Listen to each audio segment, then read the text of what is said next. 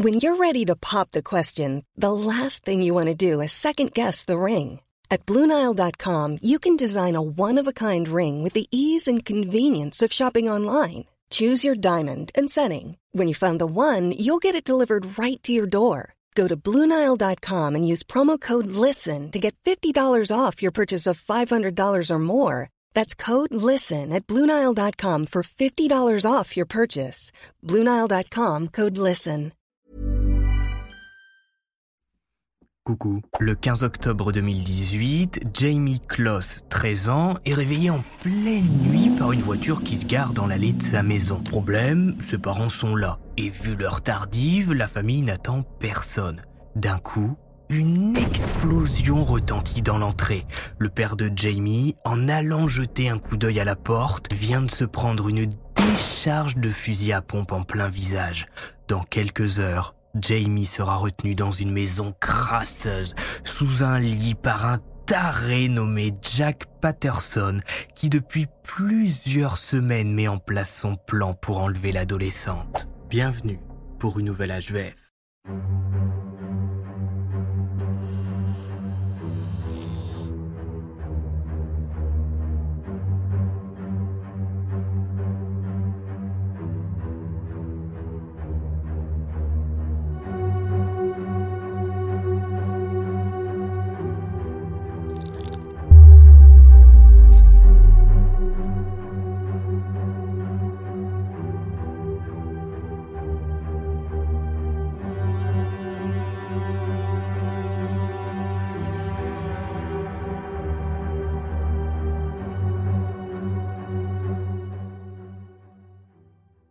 Tous, c'est Max.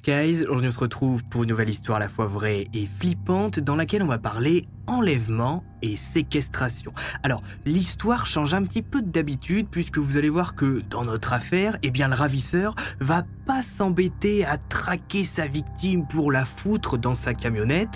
Non, il va prendre un fusil à pompe et débarquer chez elle en pleine nuit. Alors bien sûr, il y a beaucoup plus de choses à dire, mais ça résume pas mal la situation. Petite parenthèse, je sais que normalement cette HVF a du retard, je sais pas si elle pourra sortir vendredi à 18h. Si c'est pas le cas, j'en suis vraiment désolé. Pour ceux qui suivent la chaîne depuis 2-3 ans, vous savez qu'à chaque fois que je rentre de vacances, je tombe malade.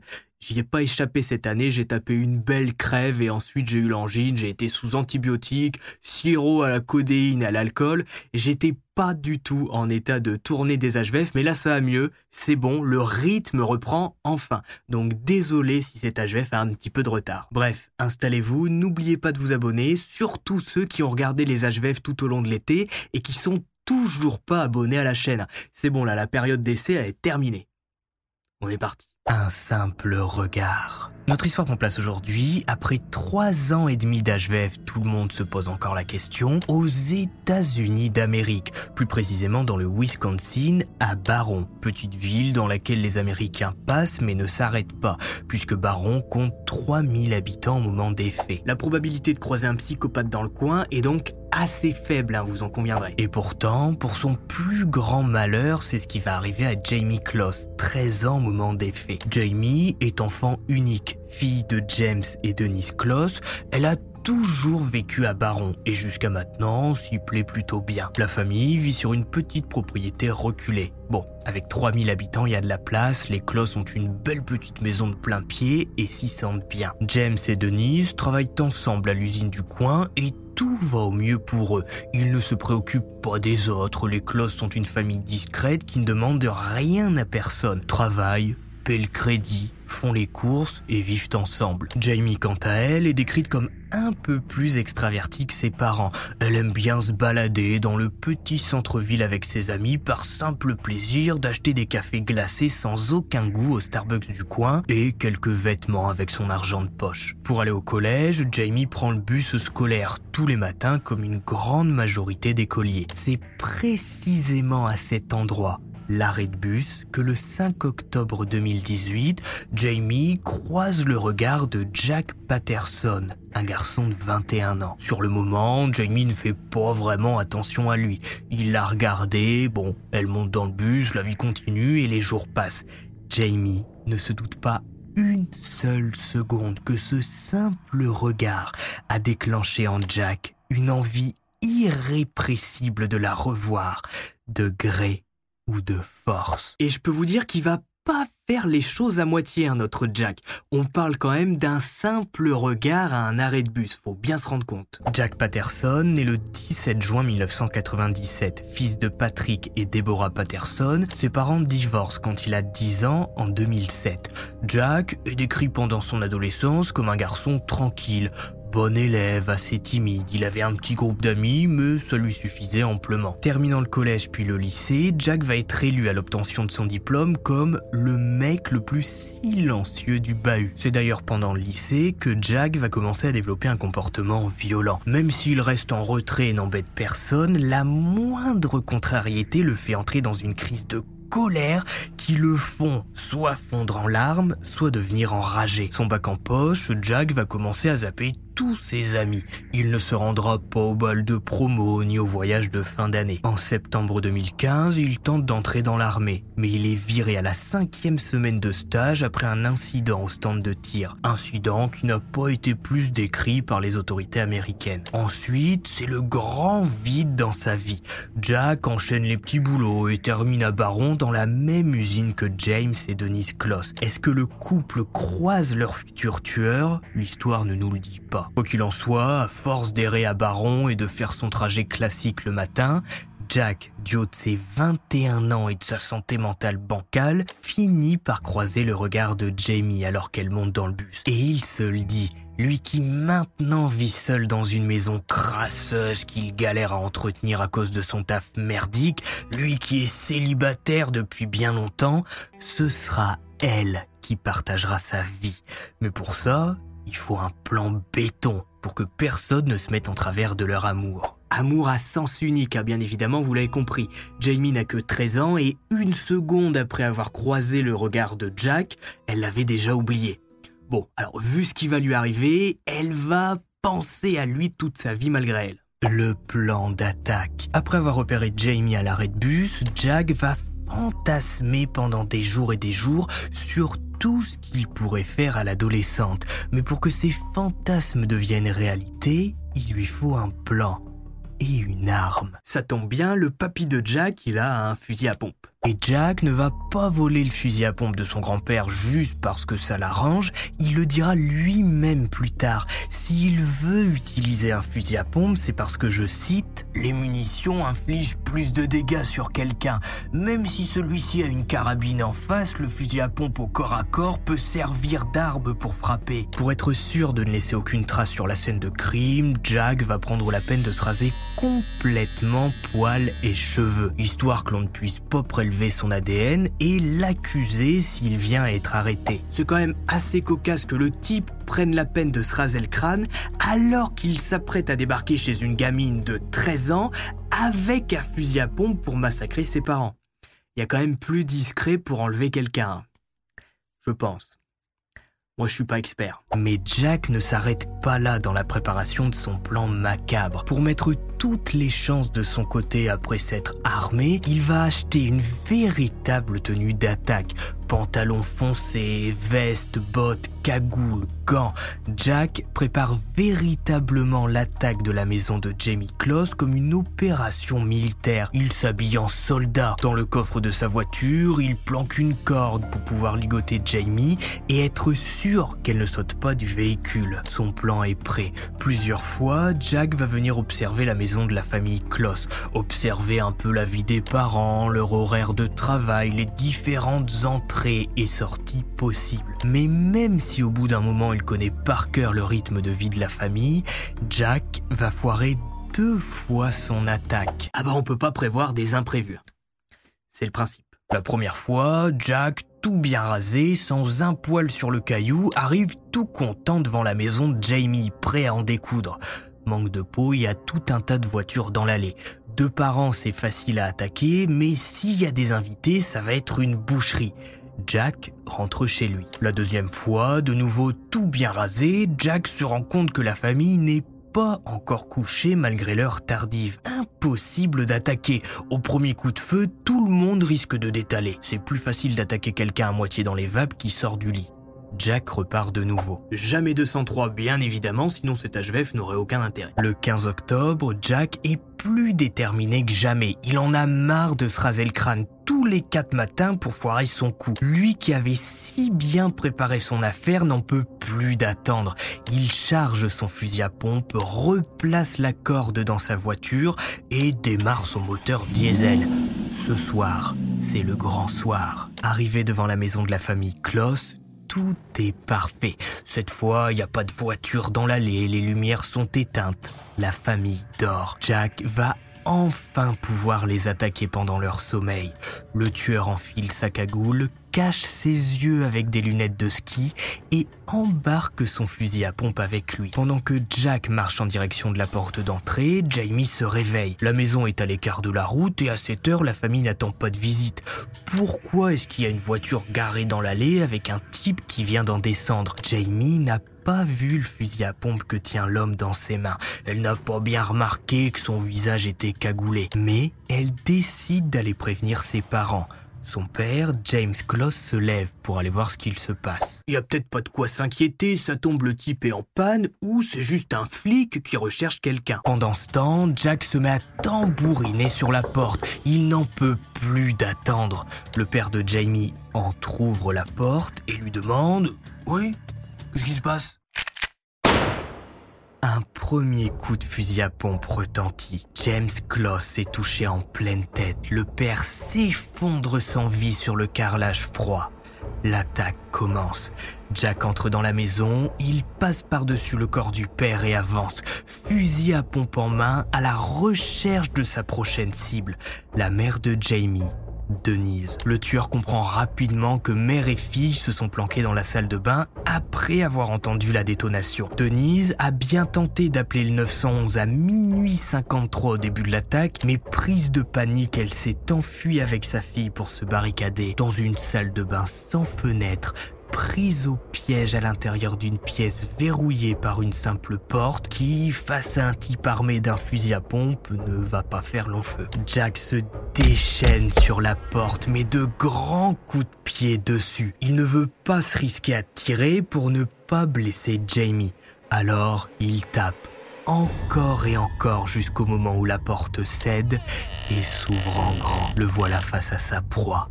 Jamie qui est collé avec sa mère terrorisé par la situation. Denis tente de négocier, hurle à Jack de les laisser partir, que la famille n'a pas d'argent sous le matelas ni de bijoux de valeur. Une lutte éclate dans la salle de bain. Denis tente de prendre le fusil de Jack qui résiste et n'hésite pas une seule seconde dès que l'occasion se présente. La mère de Jamie s'effondre à son tour, blessée mortellement par balle. En 4 minutes chrono d'après l'enquête qui suivra, Jack a réduit à néant la vie de James et Denise Kloss dans le seul objectif d'enlever leur fille de 13 ans qui est en train d'être sortie de force de la maison.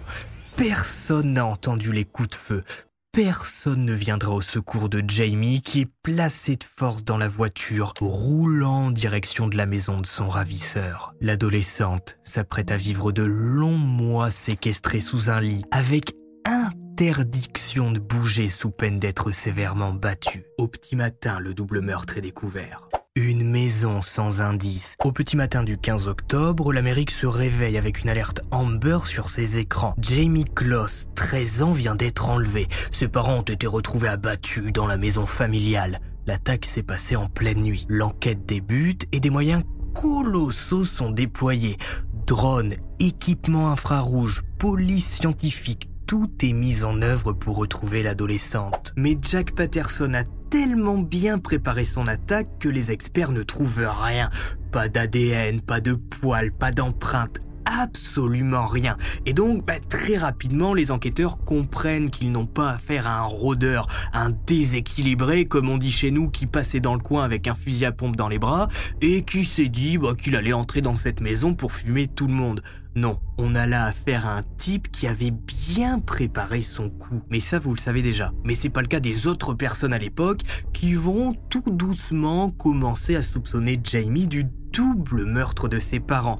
Et bah, l'hypothèse va tellement prendre de l'ampleur que Chris Fitzgerald, le shérif de l'époque, va devoir faire une déclaration en disant que non, Jamie n'a pas pris un fusil à pompe pour massacrer ses deux parents avant de s'enfuir dans la pampa. Et même le FBI va en rajouter une couche pour dire que non, Jamie n'est pas considéré comme la principale suspecte dans l'affaire. Comme dans chaque début d'enquête, un appel à témoins est lancé.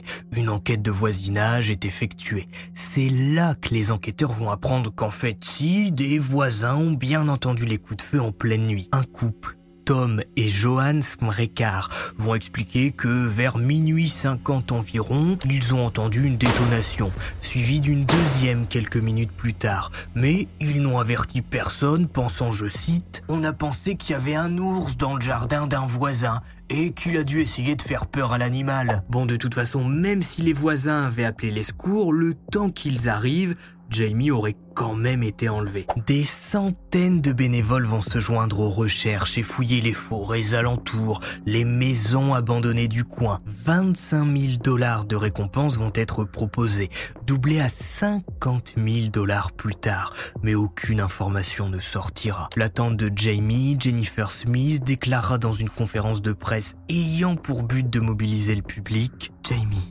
pas un moment ne passe sans que nous pensions à toi et prions pour toi. Nous avons besoin de toi pour combler le vide dans nos cœurs. On ne cessera jamais de te chercher. Un homme nommé Kyle Jenkianis va être arrêté au cours de l'enquête après être entré dans la maison de la famille Kloss le matin des funérailles de James et Denise. Il a trouvé la maison ouverte, a décidé d'entrer pour prendre quelques souvenirs et s'est fait choper. Bref, un débile parmi tant d'autres. Et plus les semaines passent et plus les jours passent, ben, plus la population de la petite ville de Baron commence à devenir parano. Et si le type recommençait? Et si un soir, quelqu'un venait toquer avec un fusil à pompe pour massacrer une nouvelle famille à Baron? Les gens, comme d'habitude, bouclent leurs portes. Ou ferment leurs portes plutôt, parce que boucler les portes, je sais pas si ça se dit. Bref, ils achètent des armes, ils se préparent à une possible attaque. Pourtant, à des centaines pas des centaines, des dizaines de kilomètres de là, Jack Peterson est focalisé sur sa victime, la captivité. Life is full of what ifs. Some awesome, like what if AI could fold your laundry? And some, well, less awesome, like what if you have unexpected medical costs? United Healthcare can help get you covered with Health Protector Guard fixed indemnity insurance plans they supplement your primary plan to help you manage out of pocket costs. No deductibles, no enrollment periods, and especially no more what ifs. Visit uh1.com to find the Health Protector Guard plan for you. Remontons un petit peu pendant la nuit du massacre pour suivre Jamie dans le début de son calvaire. Après le meurtre de ses parents, l'adolescente de 13 ans est emmenée par Jack, Terrorisé pendant le trajet qui dure une bonne heure, Jamie ne parle pas. Sous le choc après avoir vu sa mère s'effondrer après le coup de feu et traumatisée à la vue du corps de son père qu'elle a dû enjamber pour sortir de la maison. Cette nuit-là, Jack roule en réalité vers Gordon dans le Wisconsin, là où son père le loge dans une petite propriété au beau milieu de la forêt sans aucun voisin proche. À première vue, la maison a pas l'air dégueu voire plutôt sympa. Le souci, c'est qu'à l'intérieur, Jack n'en a jamais pris soin, ou plutôt il n'a jamais pris la peine de remettre la déco au goût du jour. C'est absolument affreux. Le mobilier est aléatoire, le plafond est pas fini, l'ambiance est super glauque. Mais bon, après les goûts et les couleurs, on n'est pas là pour débattre là-dessus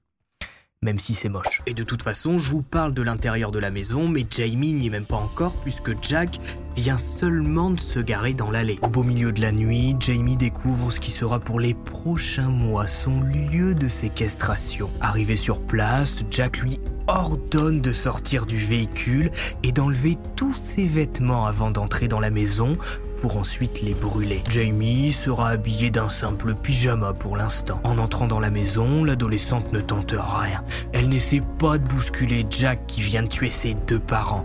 Jamie, toujours terrorisée par la situation, obéit aux ordres. Ordres qui sont simples. Avance, regarde pas autour de toi.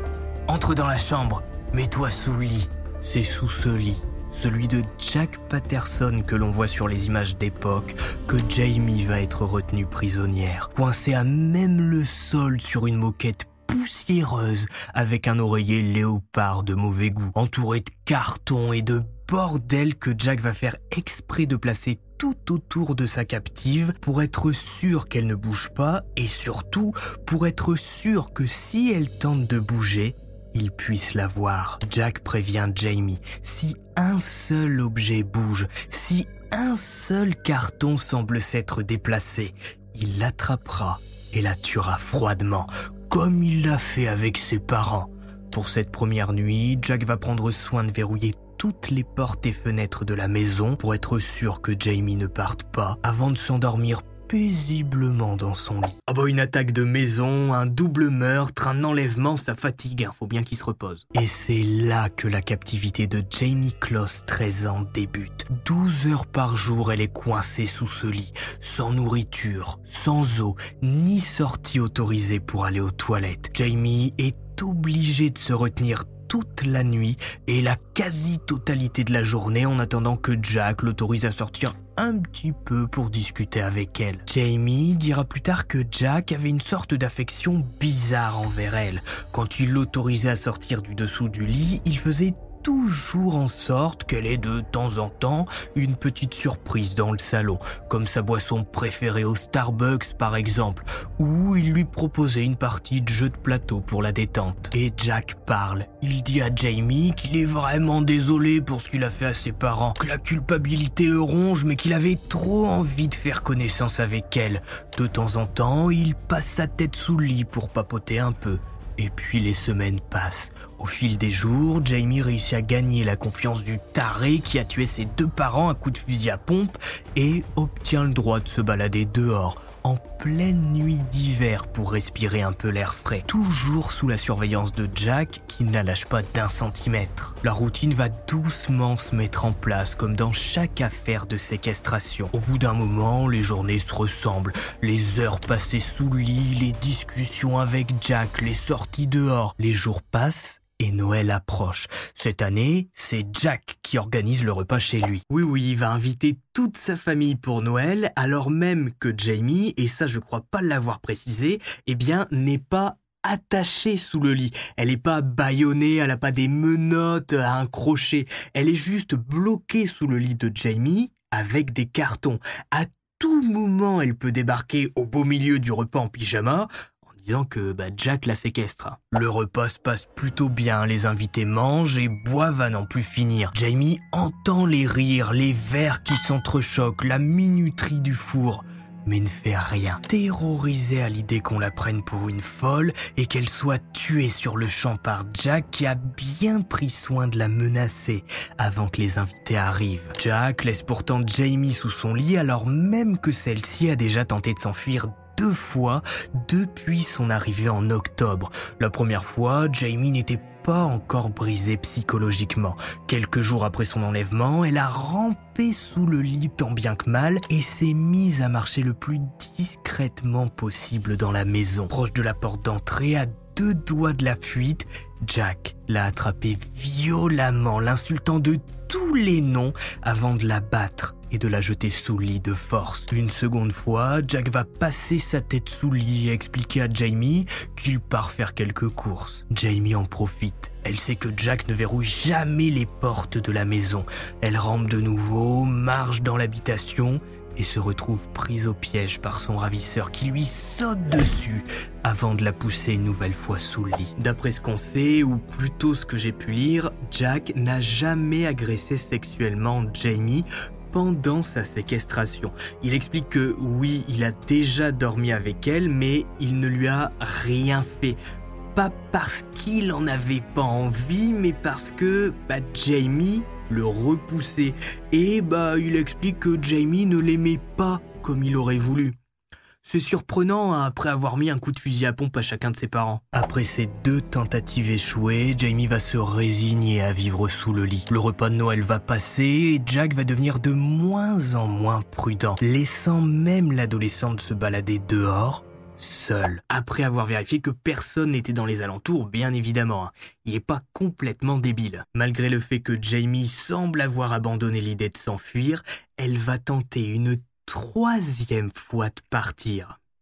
Bah jamais 203. Janvier 2019, quasiment trois mois complets après avoir enlevé Jamie de force, même si généralement on est rarement consentant à se faire enlever, Jack a maintenant une totale confiance envers elle, à tel point que le 10 janvier 2019, 88 jours après le double meurtre, Jamie voit de nouveau la sale tête de Jack se glisser sous le lit. Pour quelques heures faire des courses. Bouge pas, je te préviens.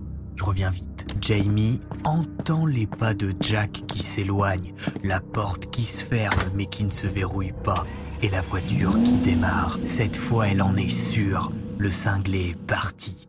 Jamie rampe de nouveau doucement sous le lit, pousse les boîtes qui lui bloquent le passage et se retrouve seule au milieu de la maison. Elle avance toujours sur ses gardes comme à chaque tentative. Mais cette fois, elle réussit à atteindre la porte d'entrée qui s'ouvre. Jamie est bien seule dans la maison. Cette fois, elle en est sûre. Jack ne va pas surgir de nulle part. Quand tout d'un coup, non je déconne, on se détend. Ce 19 janvier 2019, dans le froid hivernal, Jamie sort de la maison du ravisseur. Elle se précipite dans la neige et découvre le quartier dans lequel elle est. Un endroit quasiment désert au beau milieu d'une forêt. Par chance ce jour-là, Jeanne Nutter, une voisine, est en train de promener son chien et aperçoit l'adolescente qui semble complètement paumée mais qui s'approche rapidement d'elle. Je suis Jamie Kloss. Je sais pas où je suis, s'il vous plaît, aidez-moi. Jeanne réagit tout de suite. Bien sûr qu'elle a entendu parler du double meurtre et de la disparition de Jamie. Elle la reconnaît tout de suite. Ça fait trois mois que tout le monde parle d'elle et qu'elle apparaît régulièrement aux infos. Jeanne et Jamie se précipitent chez un couple de voisins, Kristen et Peter Kasinka, pour avoir accès à un téléphone. Le 911 est appelé. Hi. I have um, a young lady at my house right now, and she says her name is Jamie Kloss. Okay, what's your address? L'ordre est donné à tout le monde de rester à l'intérieur de la maison. Jack est armé, certainement instable et dangereux. Plusieurs équipes sont envoyées sur place, le domicile de Jack Patterson est mis sous surveillance en attendant son retour. Bon par chance le type arrive assez vite et est arrêté sans problème. Ses premiers mots face aux agents qui l'interpellent seront ⁇ Oui, je l'ai fait ⁇ À l'intérieur du domicile de Jack, les enquêteurs vont découvrir la chambre dont parle Jamie. Une pièce en bordel qui n'a jamais été nettoyée pendant la captivité, avec des cartons et des mouchoirs partout. Rapidement, l'annonce fait le tour des médias américains. A été retrouvé en vie. Son ravisseur, un certain Jack Patterson, a été arrêté. Et comme dans chaque affaire ultra médiatique aux États-Unis, le procès va très rapidement se mettre en place. Interrogé par les enquêteurs, Jack va expliquer être vraiment étonné du fait que Jamie se soit enfui. Il explique l'avoir restreint par la peur, avoir joué avec elle mentalement. Pour lui, c'était pas nécessaire d'installer d'autres verrous sur les portes et fenêtres. Il lui faisait juste confiance et puis elle avait pas vraiment de raison de s'échapper. Ses deux parents étaient morts, elle n'avait nulle part où aller et Jack faisait en sorte qu'elle mange bien. Elle n'a jamais été privée de rien. Au début, je lui ai dit, tu vois, tu as plutôt la belle vie si je te traite correctement. Et elle me répondait, ouais, d'accord.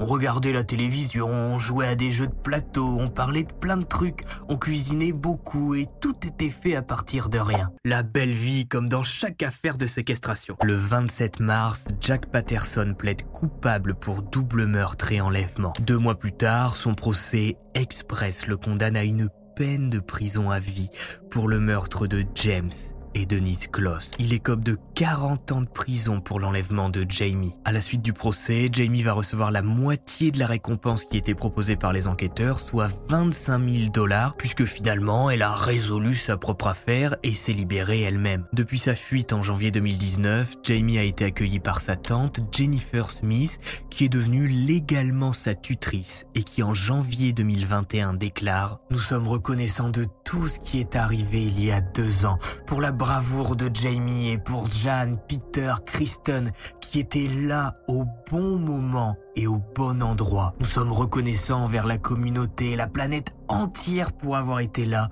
et s'être inquiétés et aux forces de l'ordre pour leurs efforts sans relâche afin de rendre justice. Jamie est en forme, nous vivons jour le jour, elle essaie de s'amuser avec la danse, les activités. Nous voulons continuer d'insister et que les gens se souviennent.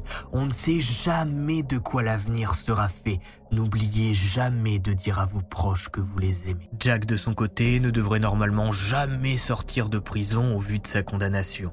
Jamie a fait une unique déclaration au tribunal en disant La nuit où mes parents ont été tués est un souvenir horrible. Je suis trop effrayé pour sortir en public incapable de visiter mon ancienne maison. Jack m'a pris beaucoup de choses. Je me sentais en sécurité dans ma maison avec papa et maman. J'adorais ma chambre et toutes mes affaires. Il m'a tout enlevé. Je dois avoir une alarme dans la maison juste pour pouvoir dormir maintenant. Si vous avez regardé Stage jusqu'au bout, mettez lit en commentaire. Dites-moi si vous avez aimé le nouveau style des illustrations qui ont donc été faits par Buake, qui est normalement maintenant le troisième illustrateur de la chaîne, ce qui veut dire qu'il y aura donc plus d'HVF illustrés bah, par la suite, puisque maintenant on a Nicolas, Camille et Buake. Voilà. Bah, si vous avez aimé son style, je pense que vous allez aimer. Si moi je l'ai aimé, vous aimez ce que j'aime. J'espère. Mais bon, n'hésitez pas à mettre un commentaire. Je m'excuse encore pour le fait que cette HVF soit peut-être sortie en retard. Si elle n'est pas sortie en retard, mes excuses ne valent rien, bien sûr, mais si elle est sortie en retard, j'en suis vraiment désolé. Le rythme reprend à partir de celle-ci. Voilà, je vais mieux, je suis guéri, tout va bien, on est reparti. Bref, c'est Max Guys, n'oubliez pas le pouce bleu de vous abonner, de me suivre sur Twitter, Instagram, j'y suis très actif. On se retrouve vendredi prochain à 18h pour une nouvelle HVF illustrée. Et puis, bye Hi, I'm Daniel, founder of Pretty Litter. Did you know cats tend to hide symptoms of sickness and pain? I learned this the hard way after losing my cat, Gingy. So I created Pretty Litter, a health monitoring litter that helps detect early signs of illness by changing colors, saving you money and potentially your cat's life. Pretty Litter is veterinarian developed, and it's the easiest way to keep tabs on your fur baby's health right at home. Go to prettylitter.com and use code ACAST for 20% off your first order and a free cat toy. Terms and conditions apply. See site for details. Planning for your next trip?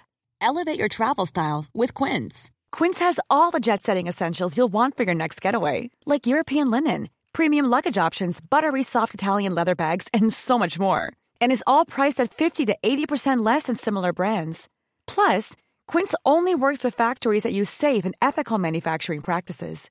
Pack your bags with high-quality essentials you'll be wearing for vacations to come with Quince. Go to quince.com slash pack for free shipping and 365-day returns.